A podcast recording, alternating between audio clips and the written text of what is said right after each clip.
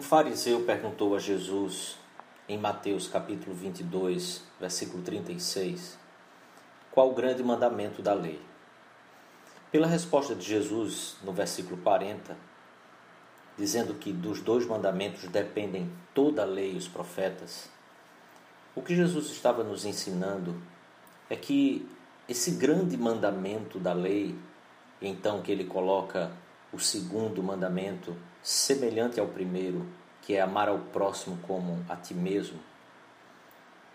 Jesus está nos ensinando aqui que o carro-chefe, a mola mestra, a origem, o ponto de partida de todo relacionamento que nós temos com Deus e de todo relacionamento que temos com o próximo nasce do fato ou da realidade em que o ser humano, em toda a sua completude, tem todos os seus afetos voltados para Deus, para a honra, para a presença de Deus e desejo por estar constantemente com o Senhor.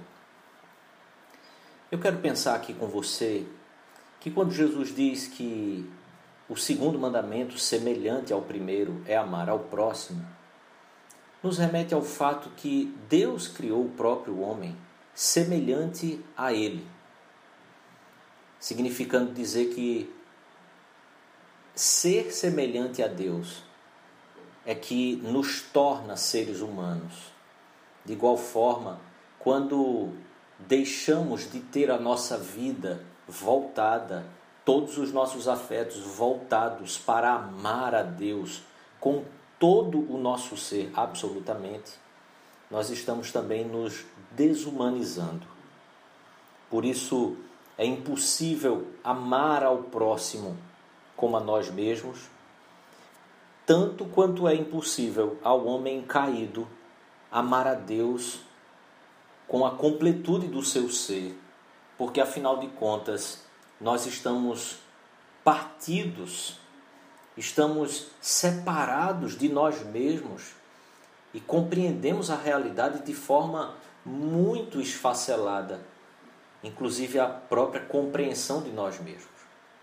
O que Jesus estava ensinando então a esse fariseu é que toda busca pelo cumprimento de todos os detalhes da lei era perdida, era vã, quando o que nós precisamos realmente encontrar, antes de tudo, é a capacidade de amarmos a Deus com a completude do nosso ser coração, alma e entendimento.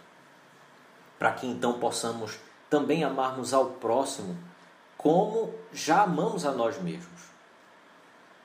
Por isso eu quero pensar aqui com você hoje, antes de tudo, que, tendo em vista a incapacidade, por causa do parâmetro tão elevado da lei de Deus, para que nós possamos nos relacionar com Deus, se é tão alto esse parâmetro, incapazes somos nós, seres humanos, caídos, falhos, cheios de desventuras, cheios de ah, incompreensões de nós mesmos, incapaz é para nós esse amor.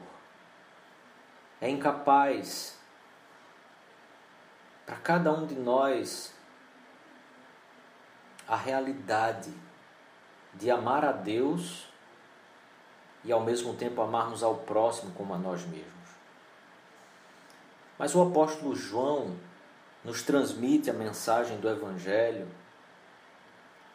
no capítulo 4 da sua primeira carta, versículo 10, dizendo que nisso consiste o amor, não em que nós tenhamos amado a Deus. Porque de fato a lei foi posta para nos mostrar a nossa incapacidade. Por isso, amor não é aquilo que nós fazemos por Deus. Por isso, quando eu e você desejamos amar a Deus, não podemos compreender a partir dessa perspectiva tão humana e caída religiosa que nós vivemos. Amar a Deus não é aquilo que nós fazemos como uma tentativa de expressar amor, mas a substância do amor está no fato de que Deus, sem que nós merecêssemos, nos amou. E por isso, versículo 10, João diz: Ele nos amou e enviou seu Filho como propiciação pelos nossos pecados. São os nossos pecados que nos impossibilitam a realidade de amar a Deus e experimentar essa realidade do amor pleno, verdadeiro e único. Mas o amor consiste no fato em que Deus moveu-se em nossa direção. Porque o amor é quando ele se move, quando nós não merecemos. Para que então nós, imerecedores, possamos conhecer o amor dele, a experiência de sermos alcançados por um amor que é infinitamente mais do que tudo aquilo que a gente possa imaginar. Então, dessa forma, podemos alcançar, ou melhor, experimentar o que seja amar ao próximo como a nós mesmos. Por isso, querido, na busca de amar a Deus, não faça o caminho religioso, o caminho humano. Faça o caminho do Evangelho. O amor consiste no fato que Deus já fez tudo o que deveria ser feito